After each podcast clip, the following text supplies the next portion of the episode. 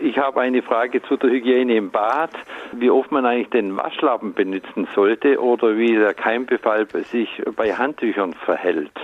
Tausend Antworten. Grundsätzlich alles, was direkt mit der Haut des Menschen in Kontakt kommt.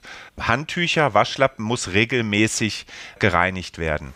Was heißt regelmäßig? Also ich würde schon sagen, zu Hause beim normalen Gebrauch so ein Handtuch alle zwei, drei Tage gehört es in die Wäsche. Kommt vielleicht auch ein bisschen drauf an, ob ich jetzt Sportler bin, zum Beispiel sehr aktiv, mich zwei, dreimal am Tag dusche oder ob ich einmal am Tag dusche. Aber Handtücher sind feucht, haben direkten Kontakt mit der Haut mhm. und da können sich Mikroorganismen durchaus vermehren. Einen gesunden Menschen haut es nicht um, wenn er sich eine Woche mit demselben Handtuch abtrocknet. Ich meine, wir kennen das vielleicht vom Camping oder so, aber schwierig wird es dann, wenn man vielleicht Hauterkrankungen hat, gereizte Haut, Neurodermitis. Da muss man stärker drauf achten. Wie war, heiß muss man das waschen, das Handtuch? In der Regel ist das ja aus Baumwolle, das sind dann 60 Grad und wichtig Pulvervollwaschmittel. Warum? Das, dann ist eigentlich alles tot.